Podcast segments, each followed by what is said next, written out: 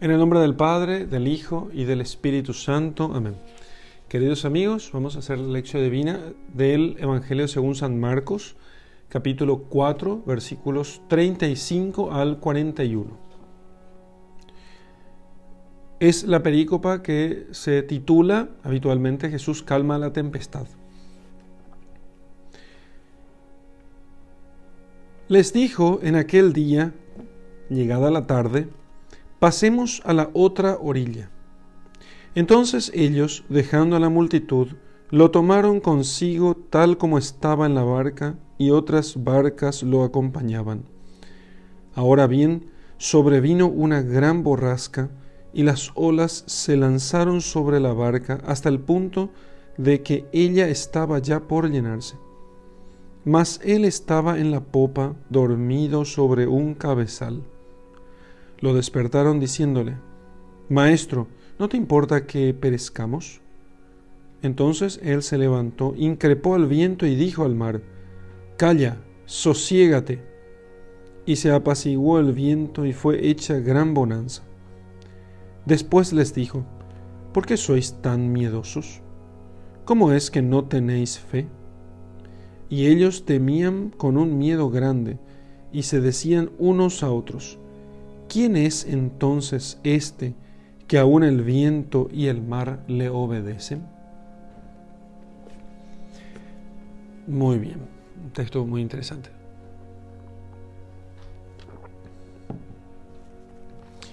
Bien, entonces vamos a hacer un recorrido del texto a ver qué es lo que sucede.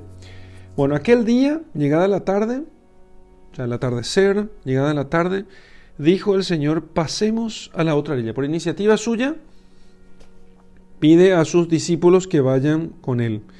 Entonces, ellos, estaba, estaba una gran multitud que le escuchaba toda esta predicación que estaba antes. Esa multitud estaba escuchando a Jesucristo. Y entonces, eh, dejando a la multitud, tomaron consigo tal, lo tomaron consigo tal como estaba en la barca, porque estaba él predicando desde la barca, desde la barca. Y otras barcas lo acompañaban. Salieron otros barquitos, ¿eh? Otra, o otras barcas del mismo tamaño, no importa, pero otras barcas de otras personas que no eran los, los apóstoles de nuestro Señor, eh, le acompañaron. Bien, entonces Pasemos a la otra orilla. Entonces ellos dejando a la multitud, lo tomaron consigo tal como estaba en la barca y otras barcas lo acompañaban. Muy bien. Ahora, estando ya en el medio del mar, sobrevino una gran borrasca, dice, sobrevino una gran borrasca. Y las olas se lanzaron sobre la barca hasta el punto de que ella estaba ya por llenarse. Esta imagen la podemos armar o montar fácilmente en nuestra imaginación. Porque habremos visto ya en algunas películas, en, normalmente, y conviene ver para poder, si es que uno nunca vio, conviene mirar alguna escena donde tengamos nosotros una tempestad o tempestad en, en, el mar. Uno puede buscar. Conviene mucho para esto tener la imagen de una tempestad en el mar. Cómo, cómo azota la barca, cómo entra el agua, como hay gran peligro de que las olas cuando entran a la barca, sobre todo en barcas pequeñas, no estamos hablando de grandes de barcazas transatlánticas o de, cruceros, son barcos pequeños, pequeños comparados con los grandes barcos que estamos acostumbrados hoy a ver. Son barcos de madera, eh, de madera de construcción no rústica, pero no con la firmeza del metal hoy conocemos. Entonces, eh, ellos pasan a la otra orilla ya al atardecer, probablemente ya en medio de la oscuridad, cruzando el, mar. Y entonces viene una gran tempestad o borrasca y las olas se lanzaron sobre la barca hasta el punto de que ella estaba ya por llenarse. Estaba por llenarse. Entonces, si se llenara de agua, la barca se hundía. Y eso sumado a todo el golpe de los vientos, el golpe de las olas y todo ello. Entonces, más nuestro Señor estaba en la popa, o sea, en la parte de atrás de la barca, que es la que em, suele tener generalmente eh, un, un, pequeño cobertizo, se le llama castillo de popa o algo así, en los barcos más grandes. Y este castillo de popa eh, suele haber allí, un techito eh, y algunas cosas que pueden fungir de, cama, asientos, las cosas que se guardan, las cosas para la pesca, que podía guardarse ahí al abrigo del sol. Y entonces Jesús estaba allí en la popa. No estaba bajo las aguas, ¿eh? sino que estaba en la popa durmiendo. Él estaba en la popa dormido sobre un cabezal. Dormido sobre un cabezal. Sobre, no sería una almohada, pero por lo menos tendría que ser algo que, sobre lo cual estaba recostado él. Bien, ¿cómo es posible que el Señor estuviera durmiendo en medio de la tempestad? Puede pasar. Creo que ya la mayoría de nosotros ha tenido la experiencia de un día muy cansador, muy, muy cansador de aquellos que uno dice, eh, de aquellos en, eh, en, los que uno dice, ni si hubiera pasado un tractor no me hubiera despertado. ¿no? Y como el Señor estuvo enseñando todo el día, atendiendo a los, a los que venían a verlo, curando a los enfermos, todo aquello en su humanidad le había cansado mucho. No olvidemos nosotros que Jesucristo asume su humanidad. Él no, no, es un superhombre, digamos así, con poderes en su naturaleza humana. ¿sí? Si bien la naturaleza humana y la divina están unidas, y esto es muy importante por lo que vamos a ver aquí, están unidas, sin embargo, la naturaleza humana necesita comer, necesita beber, necesita descansar, se emociona también. Recordemos, por ejemplo, el caso de Lázaro, su amigo que había muerto, Jesús llora. Entonces, puede él hacer cosas en cuanto hombre que en cuanto Dios no las haría. Puede hacer cosas en cuanto hombre en cuanto Dios no, no, no haría esas cosas. No podemos, no tenemos que pensar también que Jesús lo hace tipo para probarle, quiero probarles a ver qué tal en ese sentido. ¿eh? Aunque en, la Biblia se usa mucho que el Señor manda eso para nuestra prueba, pero eso se dice en otro sentido. ¿eh? Eso significa que eso se refiere, el término prueba viene sobre todo del, del, forjado de metales, principalmente de la plata. Entonces se derrite la plata, se prueba ¿sí? por el fuego y entonces se puede separar no solamente la suciedad de la plata, del metal, sino además se prueba si aquello realmente es consistente. Entonces, pasar por la prueba significa pasar por el fuego. Fuego y prueba van como unidos. Si uno quisiera simbolizar la prueba, tendría que ser el fuego siempre. Entonces, pasar por la prueba eh, no es que el Señor nos prueba como nosotros vamos a probar una ropa a ver si nos gusta o probar un zapato a ver si es resistente. Entonces, pruebo a ver qué tal, ¿sí? El Señor no prueba porque sea ignorante, no nos prueba a nosotros porque sea ignorante de nuestra condición. Él sabe lo que nosotros somos capaces de ser. La prueba en realidad sirve para nosotros, o sea, a nosotros nos sirve la prueba. Nosotros somos los que podemos ver el estado de, o, nuestra, o la condición en la que estamos.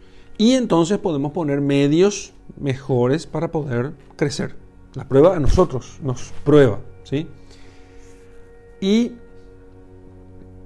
entonces, ciertamente en la providencia de Dios, en la providencia de Dios está, está prevista, está previsto el cansancio de nuestro Señor Jesucristo, que por otra parte es sumamente natural, pero está previsto en su providencia y que entonces él en la barca, estando en la barca, él quede dormido. Es muy importante lo que sucede esto, de que él queda dormido. Entonces, está dormido allí en, el, en, la popa del barco y los, lo despertaron diciendo, Maestro, ¿no te importa que perezcamos? ¿No te das cuenta que nos estamos muriendo? Nos estamos muriendo, nos, van nos vamos a morir. ¿Acaso no te importa eso? Entonces Jesús, como reclamándole, aquí todos nosotros estamos atentos, estamos súper eh, trabajando para sacar el agua, vení a ayudarnos, maestro. ¿sí? No, te das cuenta que estamos muriendo y necesitamos de tu ayuda. Sea algo si podés hacer.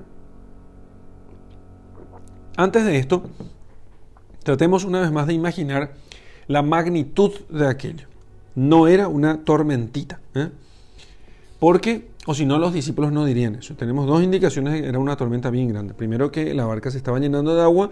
Segundo, que aquellos hombres, muchos de los cuales eran pescadores, estaban, como se suele decir, desesperados. ¿eh? Estaban muy agobiados, muy preocupados, al borde de la desesperación. Entonces, ahí es cuando van y llaman al Señor. Eh, no te importa que perezcamos. Las olas en el mar he visto varias veces en filmaciones, nunca, nunca estuve en un barco, pero para hacer la lección divina busqué algunas imágenes de algunos videos de tormentas en el mar. Es fácil buscar, busca en YouTube, tormenta en el mar.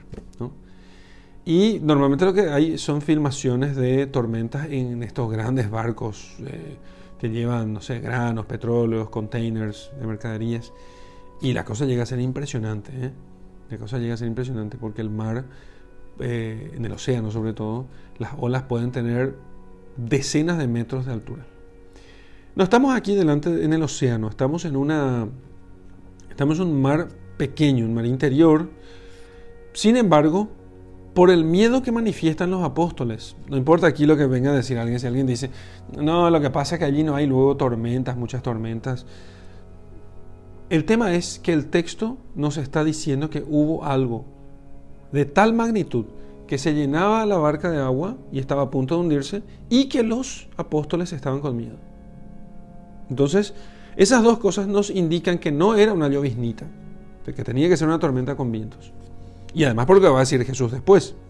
Entonces, escuchamos los vientos, vemos la altura del agua, vemos el agua que va entrando a la barca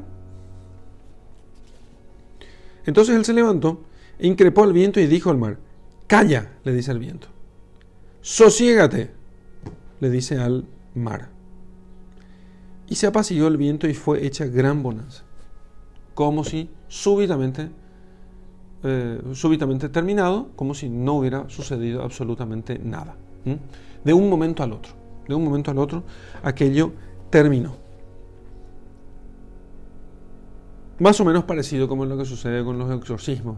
Entonces, esto trae reminiscencias de los exorcismos. ¿eh? El, exorcista eh, hace callar al demonio, ¿sí? que se apacigüe, hace callar al demonio y que se apacigüe el poseso.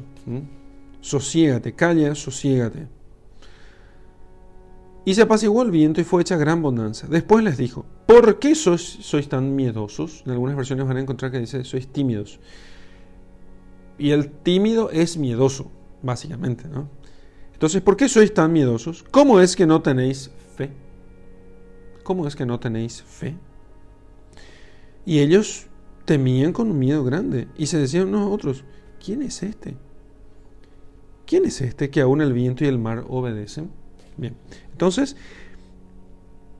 se sorprenden finalmente los apóstoles porque habían visto un gran milagro, tenía, que Jesús tenía un cierto poder cósmico, ¿eh?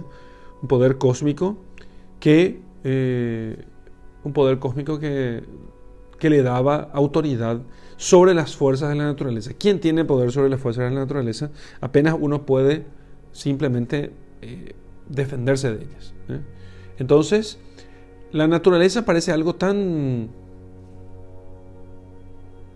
indomable, tan indomable, que lo único que podemos hacer es defendernos de ella, pero no domarla, no domarla. Podríamos hacer un montón, hoy con el desarrollo de la técnica, con el desarrollo de la técnica,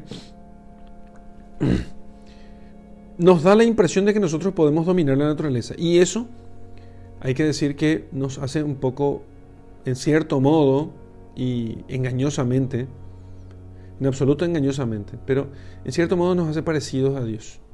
Porque solo Dios tiene poder sobre la naturaleza, pero ahora se construyen grandes diques, lugares que antes eran inundables hoy están sirviendo para cultivos de tierras. Em, dicen por ahí que incluso ya pueden hacer llover con bombardeo de ciertas sustancias en las nubes. Y bueno, todo eso mm, nos puede hacer pensar, aunque no lo digamos, que tenemos dominio sobre la naturaleza. Miren, fíjense, ese dominio tiene Jesucristo sin ningún instrumento más que su voz. Cállate, sosiégate, más que su voz. Y con ello domina entonces las fuerzas, aquel gran espectáculo de fuerzas naturales que tuvieron allí los apóstoles. Por supuesto, en esa sensación, habiendo tenido toda la vida, toda su vida, la sensación de que no pueden dominar las fuerzas de la naturaleza, de repente este hombre, al que han visto muchas veces, que sí curó enfermos, sí curó, em, eh, devolvió la vista a los ciegos, hizo levantar a los paralíticos, eh, curó leprosos, etc. Pero que tenga poder sobre la naturaleza, aquello superaba, porque, qué sé yo, ¿quién más, quién menos habrá visto algún, eh, no solamente los exorcismos que hacían los sacerdotes en el templo de Jerusalén, sino también nunca faltaron en Israel los profetas y los taumaturgos, hombres que hacían milagros. No faltaba eso en, en Israel. Aquí, sin embargo, tener dominio sobre la naturaleza, casi podíamos decir, desde Elías, que no había algo así. Desde Elías. Pero mucho más inmediato que Elías, porque Elías por lo menos pide al Señor, Señor, Dios del cielo y la tierra, da gloria a tu nombre, y etcétera, etcétera, y va haciendo una oración humilde, y entonces cae fuego del cielo y devora el sacrificio que él tenía sobre el altar. Y Jesús parece más que Elías, porque Jesús lo que hace es decir solamente dos palabras, cállate, sosiégate, al mar. No olvidemos también por otra parte que el mar es siempre símbolo de los pueblos paganos. ¿sí? Es símbolo de los pueblos paganos.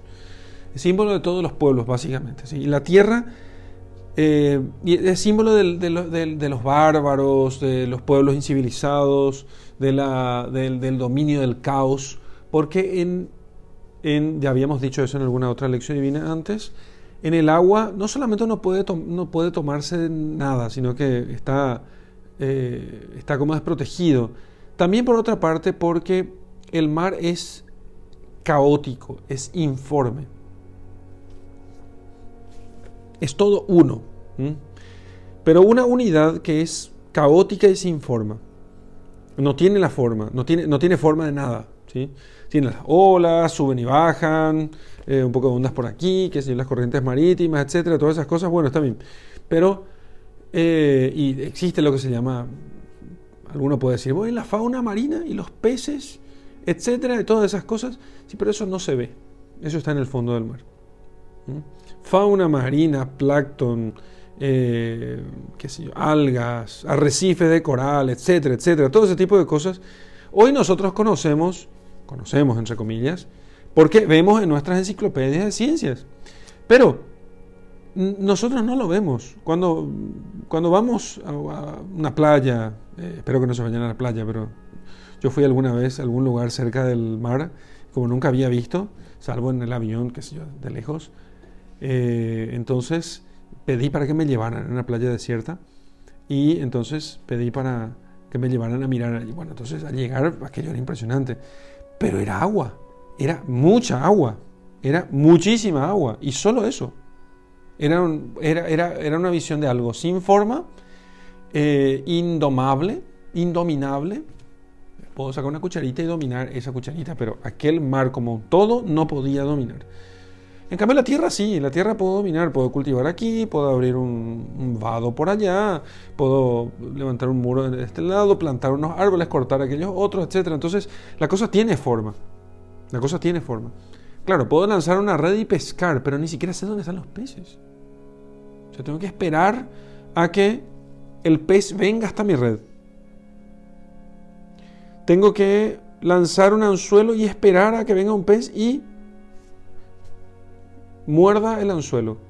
En la tierra no, no, es así. En la tierra no funciona así. Yo puedo delimitar, delimitar un corral y pongo las gallinas allí adentro. en el mar no funciona eso. No funciona así. Y si puedo delimitar un lugar para criar algunos peces, es porque está cerca de la tierra. O sea, es porque participa de cierto modo todavía de las propiedades de la tierra. Pero en alta mar, poco y nada. No, hay una plataforma en medio del mar. No, la plataforma, ellos tienen que poner una... Eh, si la plataforma está flotando, no es plataforma. ¿eh? Para que sea una plataforma petrolífera o lo que quiera, hay que eh, llegar hasta el fondo marítimo y poner columnas para que aquello pueda sostenerse. O sea, tiene que participar de lo que es en la tierra. Pero en alta mar o sobre las fosas de las Marianas, que tienen, qué sé yo, 15.000 metros de profundidad, no se puede hacer nada. Pones una boya allí más o menos y bueno, la boya puede anclarse siempre que se ancle al, suelo, pero no, no, puede estar tan profundo o tiene que tener algún medio para mantenerse en su lugar. El hecho es que el mar en cuanto tal, no lo que tiene de tierra, sino el mar, es una materia sin forma. No hay límites. No hay determinaciones de nada. La cosa es eh, caótica. Es caótica. Esa, es la cuestión. En cambio, la tierra, aunque también puede ser caótica, el, bosque es caótico, el hombre puede ordenar aquello, delimitar las cosas. Las cosas están más delimitadas. A ese mar el Señor le dice, calla, sosiégate. Calla, sosiégate. Y no olvidemos este simbolismo del mar como de los pueblos que no conocen la verdad o que no conocen a Dios.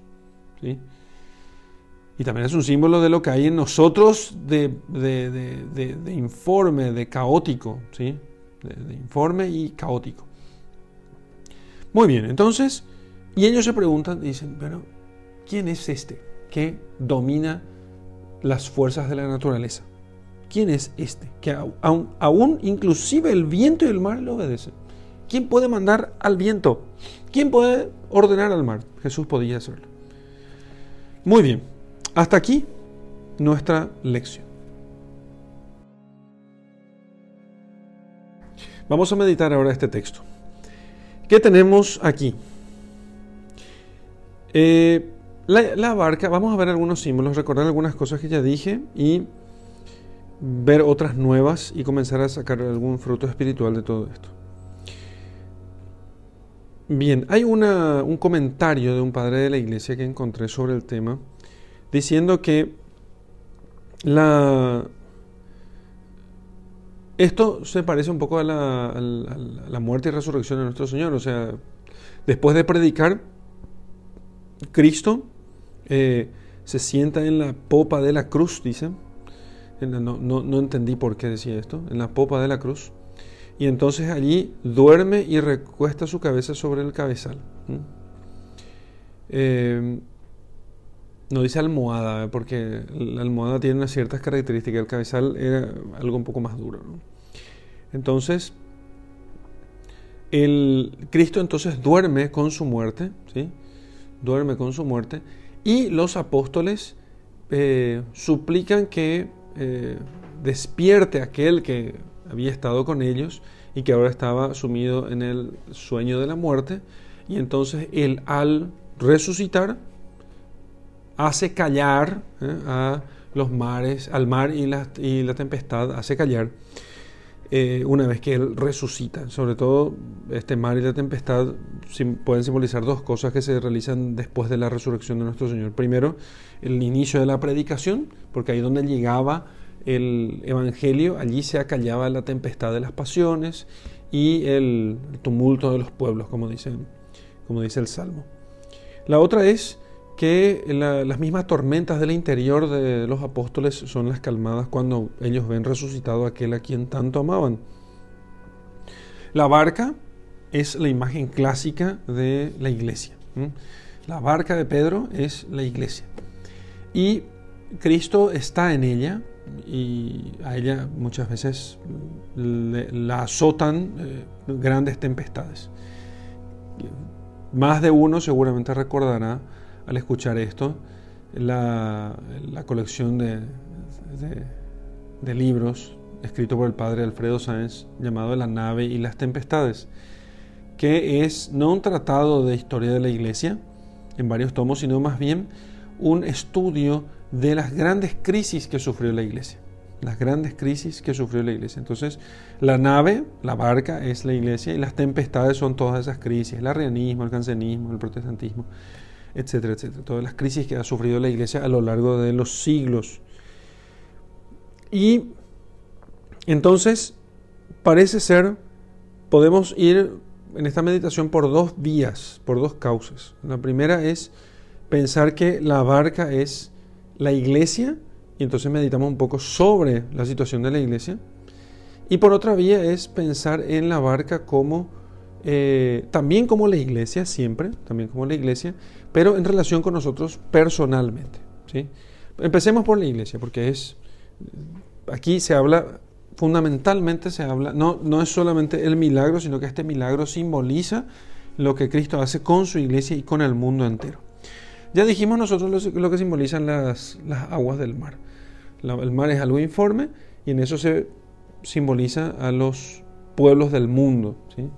Y la barca de Pedro es enviada desde tierra hacia el mar y entonces eh, se adentra mar adentro, mar adentro va al mar y allí predica. De hecho, los apóstoles prontamente, cuando empezaron las persecuciones en Jerusalén, eh, se dispersaron por todo el mundo, o sea que fueron mar adentro, fueron mar adentro, a predicar el Evangelio a otros lugares, a la África, la península ibérica, España, Portugal, eh, Siria, la actual zona de Turquía, hacia la India, a todas partes del mundo.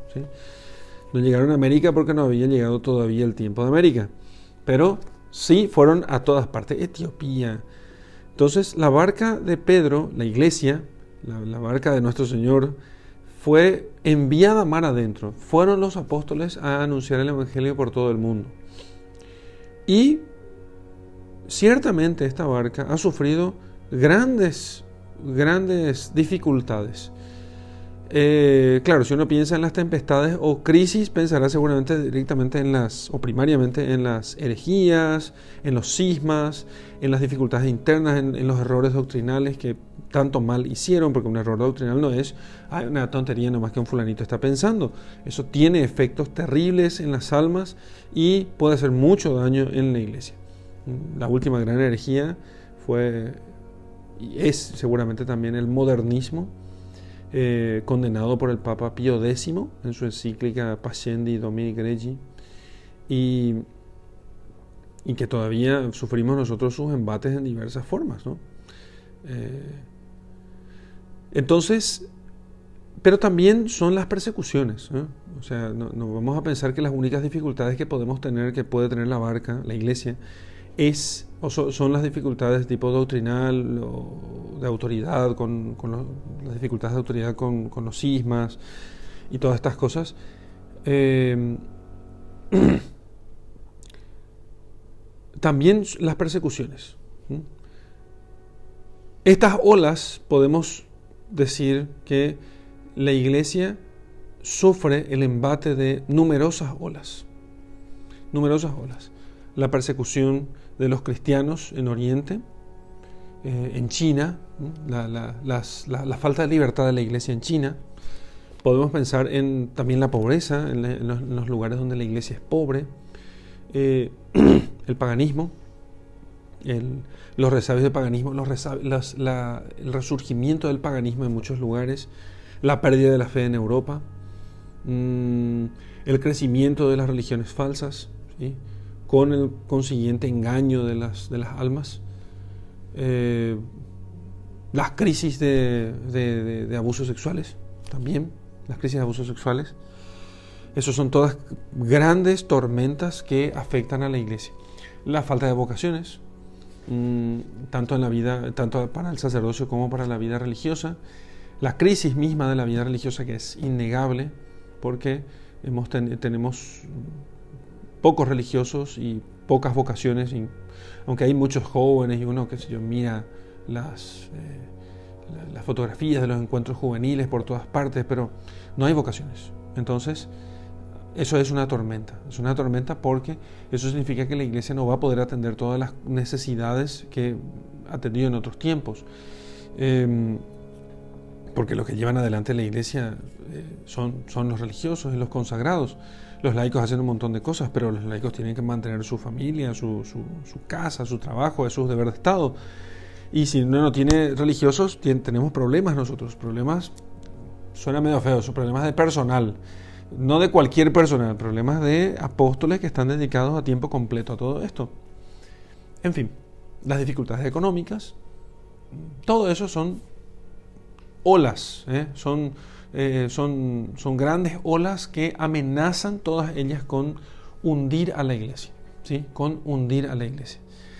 Las dificultades doctrinales, por supuesto, no son menores, es más, considero que son mayores, ellas son las mayores dificultades que podemos tener. Em, etcétera, y pueden continuar quizás un poco más la lista. Esas son olas que amenazan con eh, hundir la barca. Y entra esas aguas a la iglesia, sí, entran esas aguas.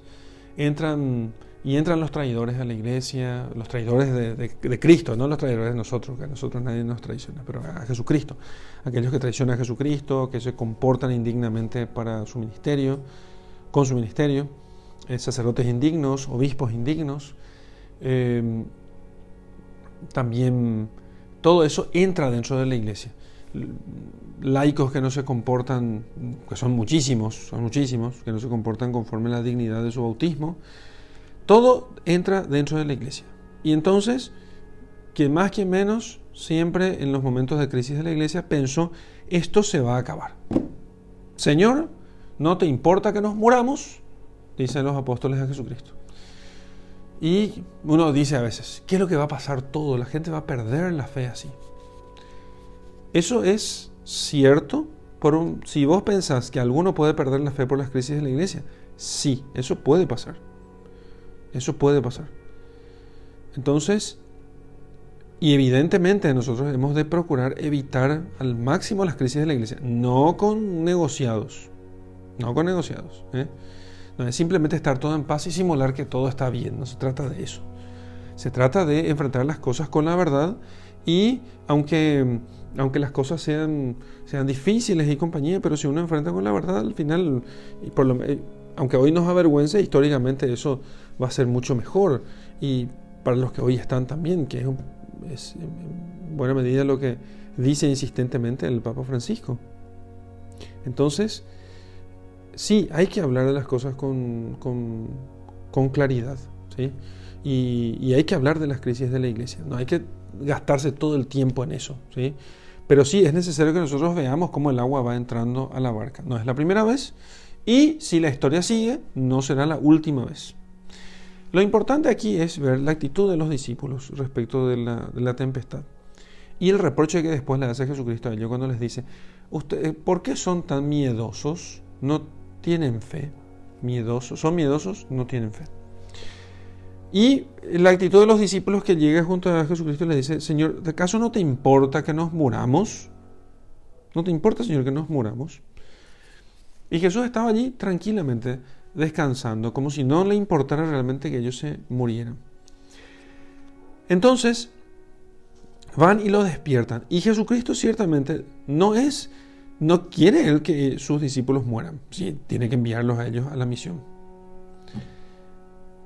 Sin embargo, si ellos creyeran que Jesús era capaz de calmar la tempestad, si ellos creyeran eso, pero que Él lo podría hacer no como mero hombre extraordinario, sino realmente como Dios, entonces no tendrían miedo, porque Cristo estaba con ellos en la barca. Pero les reprocha al Señor diciéndoles, ¿por qué son miedosos? ¿Por qué, tienen, ¿Por qué no tienen fe? Y permitió en su providencia a Dios que sucediese eso para que a nosotros nos edificara. Porque puede que los apóstoles en ese momento no entendieran tanto. Uno podría decir, qué injusto nuestro Señor, ¿por qué les retas si apenas te están conociendo? No saben todavía toda la verdad. Pero los apóstoles son humildes, no son soberbios como nosotros, que solamente aceptamos eh, un reproche si es justísimo de toda justicia. Nunca luego pensamos que es que algo podemos merecer de un reproche. Entonces siempre un reproche pensamos que tiene que ser justísimo para nosotros que nosotros aceptemos un reproche. El Señor les reprocha a ellos diciéndoles no tienen fe y son miedosos. Y aunque los apóstoles no entendieron completamente en ese momento, por eso después dice, ¿quién es este? O sea, no tienen todavía aquella fe que les hace creer que Jesucristo es el Hijo de Dios. ¿Quién es este? Pero les quedó grabado el reproche en su corazón. Aquello sirvió y nos sirve a nosotros hoy, porque nosotros sí, al cabo de dos mil años, ya hemos visto muchas tormentas, muchas tempestades, mucha agua entrando a la barca de Pedro y mucha saliendo nuevamente. Y entonces, delante de la crisis, delante de las dificultades, delante de las persecuciones, delante de las crisis financieras, de la crisis de abusos, de las crisis de autoridad, de las crisis de estos pitos y flautas, uno puede decir, Señor, ¿no te importa a vos que nos muramos? Nos estamos muriendo. Nosotros somos tus apóstoles. Trabajamos para vos. Te servimos. Procuramos amarte cada día. No somos perfectos.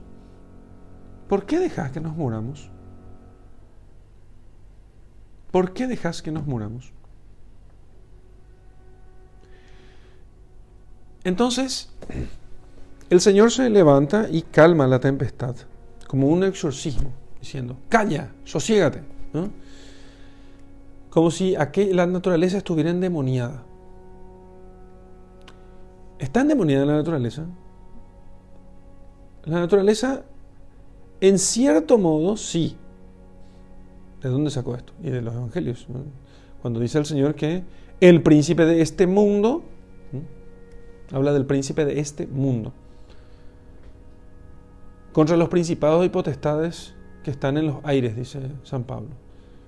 que los demonios operan, habitan, podríamos decir en cierta forma, entre el cielo y la tierra. Habitan entre el cielo y la tierra, operan entre el cielo y la tierra. Son castigados en el infierno, pero operan entre el cielo y la tierra. O sea, sobre la tierra. En el cielo no, porque allí está Dios con sus santos.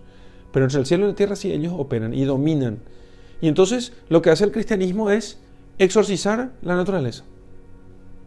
Y decir, calla, sosiégate. Sal de aquí, sal de este siervo de Dios, espíritu maldito, y da paso al Espíritu de Dios, dice el exorcismo del rito antiguo de bautismo. Entonces el cristiano ¿Qué hizo los apóstoles? No, no, no los cristianos todavía. Lo que hicieron ellos fue, a medida que iban bautizando a los hombres, les quitaba, les retiraba, les extraía a estos hombres del poder del demonio y entonces para poder calmar la tempestad de sus pasiones y de, sí, de sus pasiones, sus desórdenes. Los desórdenes, porque aquí la tempestad no es otra cosa que un desorden enorme. Los apóstoles hicieron eso con, el mundo entero.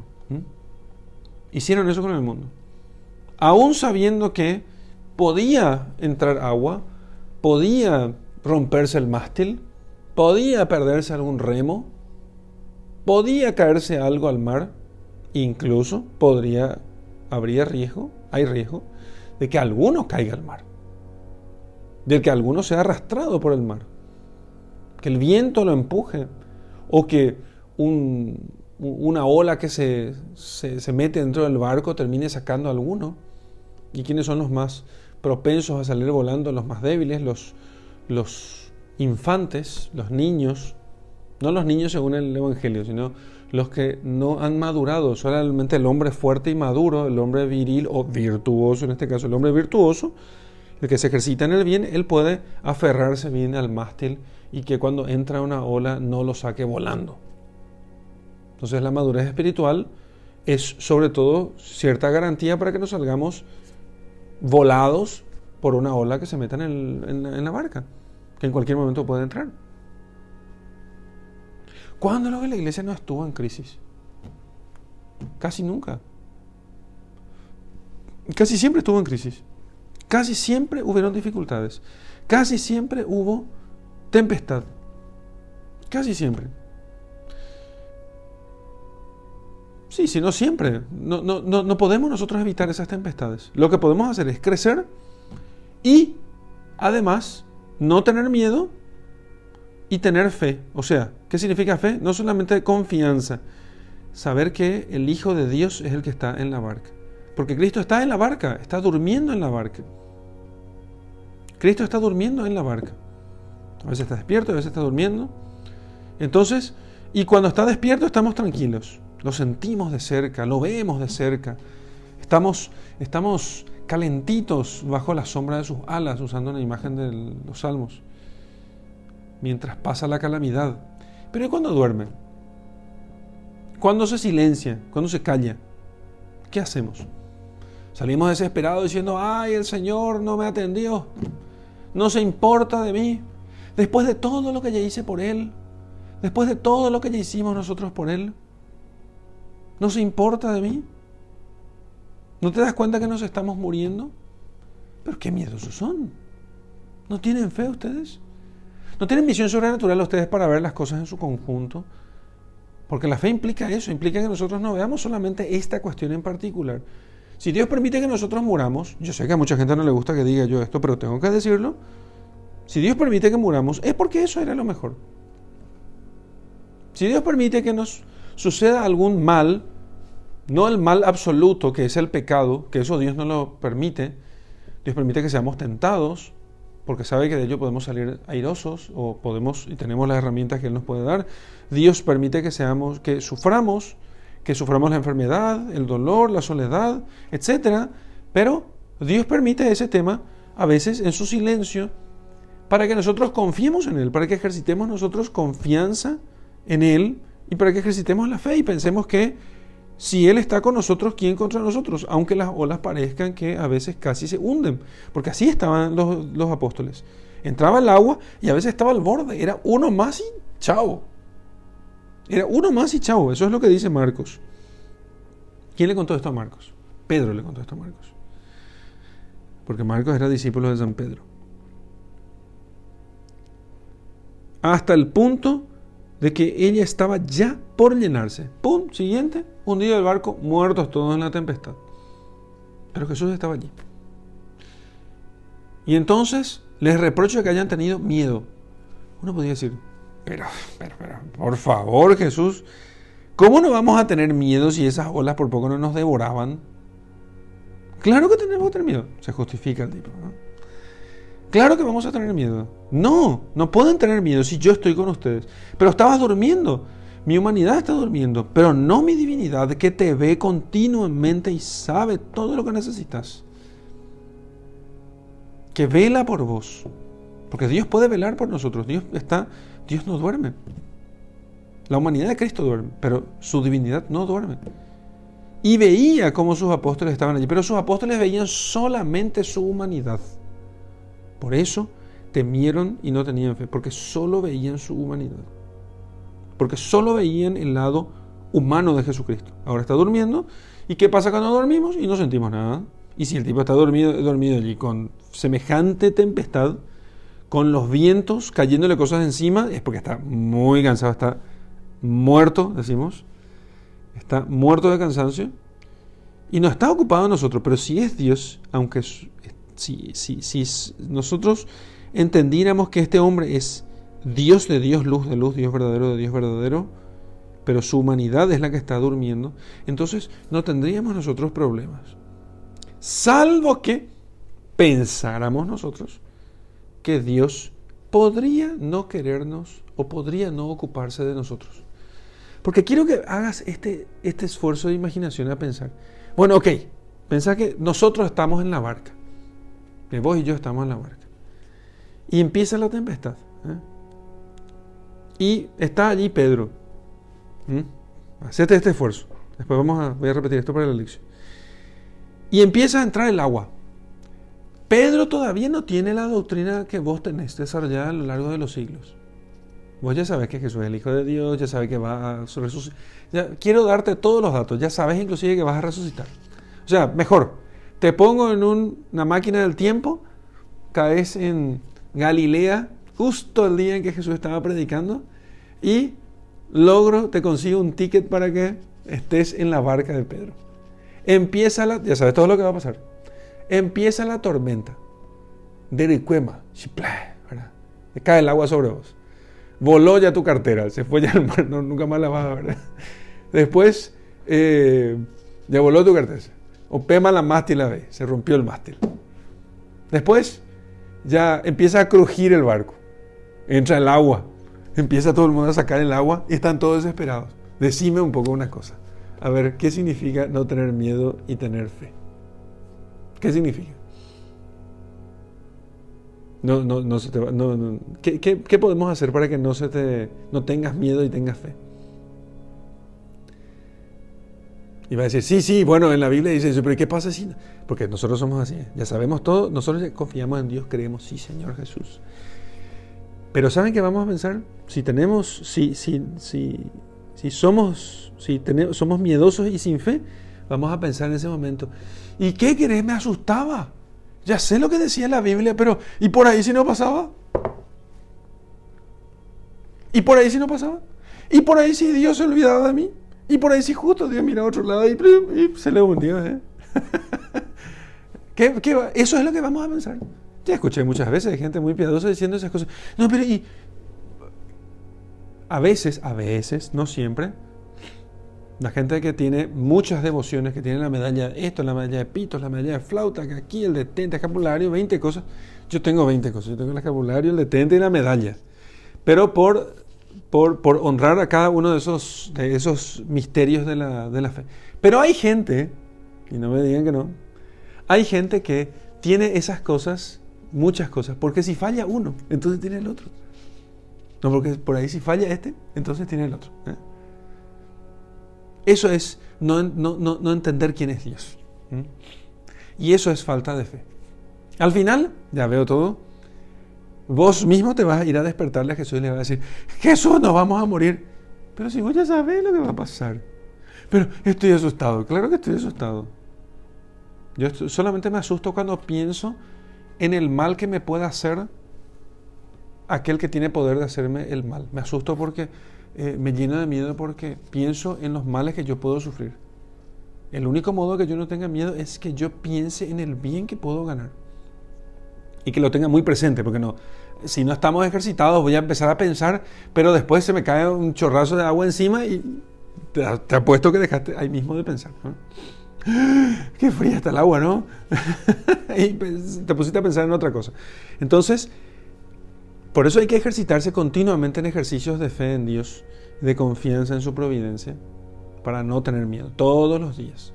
Y cada vez que sucede alguna tempestad en nuestra vida, agradecerle a Dios la oportunidad de ejercitar un poco más la confianza en su providencia, la fe. Eso es lo que tenemos que ir haciendo siempre. Bueno, ya pasé de la iglesia. Volvamos al tema de la iglesia. Entonces cuando vemos la cantidad de escándalos que vemos por todas partes, no que haya ahora más pecado que antes, ¿verdad? Puede que haya en cierto aspecto más, que, más de ciertas cosas que en otro tiempo, ¿no? Más de cierto aspecto que en otro tiempo. Y entonces alguno piensa, cierto que podemos decir, podemos decir con serenidad, eh, estos escándalos van a hacer que algunos pierdan la fe. Pero que la iglesia en su conjunto eh, defeccione, eso no va a pasar. Eso no va a pasar. Entonces, la barca no se hundirá. Jesucristo, por eso dice la iglesia, que la iglesia es indefectible, o sea, quedará fiel a, su misión hasta el fin de los tiempos. Y puede haber algún prelado que sea, eh, que sea infiel, alguna autoridad de la iglesia que enseñe errores, pero la iglesia como es de Cristo y como Cristo está en ella, digamos, duerme en ella, descansa en ella, entonces es Él el que la conduce. Las olas se van a levantar contra la iglesia, pero Cristo es el que la conduce. Cristo es el que la conduce. Y nosotros estamos tranquilos porque confiamos en Él. Confiamos en Él que aunque quizá en su providencia haya el determinado que debe quedar en silencio ahora, nosotros confiamos que Él está allí porque Él está allí. Y en nuestra vida personal también la misma cosa. También la misma cosa. Nosotros tenemos que confiar que Dios está allí. Está con nosotros. Sobre todo si me confieso, comulgo, procuro cumplir los mandamientos. En la barca Está el Señor, aunque no lo sientan. Está el Señor, aunque no lo sientan. No, te, no seamos confiantes entonces en la providencia de Dios. ¿Cómo tengo que ver esto? Y tengo que ver lo siguiente. Mira, Dios está aquí conmigo. No solamente cuando Él está en la barca, ¿eh? porque si vivimos en pecado mortal, Dios no está en la barca, ¿eh? se quedó en la tierra. Para que el Señor esté en mi barca, yo tengo que cumplir sus mandamientos y tengo que ser fiel a Él, tengo que guardar la fe. Nunca olvidemos de eso. Y entonces, aunque parezca dormido a veces, el Señor está allí. Y de esa, eso no debo dudar ni por un instante. Y si dudo es porque me ejercito poco en la fe, porque rezo poco, porque leo poco, porque me formo poco. Muy bien, hasta aquí nuestra meditación. Vamos a hacer oración eh, a los pies, en la barca de Jesús, pensando en nuestras tempestades, en las tempestades de la iglesia, en las dificultades por las que pasamos. Miremos un poco todo esto que el Señor nos ha enseñado en esta lección divina y mucho más que seguramente ha enseñado a cada uno de, ustedes, todos los que están acompañando esta lección divina. Y para que el Señor nos enseñe, las, las tempestades son inevitables, no porque Jesús esté allí no vamos a tener tempestades, pero para que el Señor nos enseñe, pediremos eso, que nos enseñe a ser creyentes y a ser confiados en Él, a vivir confiados en Él, para que no, no desesperemos en medio de las tormentas. En el nombre del Padre, del Hijo y del Espíritu Santo. Amén. Muchas tormentas, Señor, he pasado en mi vida y probablemente en muchas de ellas no he confiado suficientemente en vos. Muchas veces he confiado muy poco. Y en, las tormentas de la vida, en las tormentas de la iglesia, quiero, Señor, confiar más en ti, sabiendo que aunque a veces parezca silencioso, sin embargo, tú, Señor, estás allí velando por mí velando por mí, velando por mi comunidad, velando por la iglesia, velando, Señor, aunque parezcas en silencio. Te pido, Señor, solamente que me des la fuerza para echar el agua afuera, para que el mundo no se meta adentro y para resistir sobre todo el, eh, el tumulto de las aguas, todo aquello que suena amenazas continuamente, porque los enemigos lo que procuran es hacernos el mal y si no, al menos hacernos temer, hacernos tener miedo. Por eso, Señor, tú puedes hacer que crezca en mi corazón la confianza en ti. Y entonces puedo confiar en ti y no temer ni los, ni los males que me puedan hacer, ni las amenazas, ni, ni el ruido de, las, de los vientos, el sonido tremendo del viento, ni las aguas que puedan entrar adentro de la barca. Porque si tú estás allí, entonces tú mismo has permitido eso y entonces aquello puede ser de gran provecho.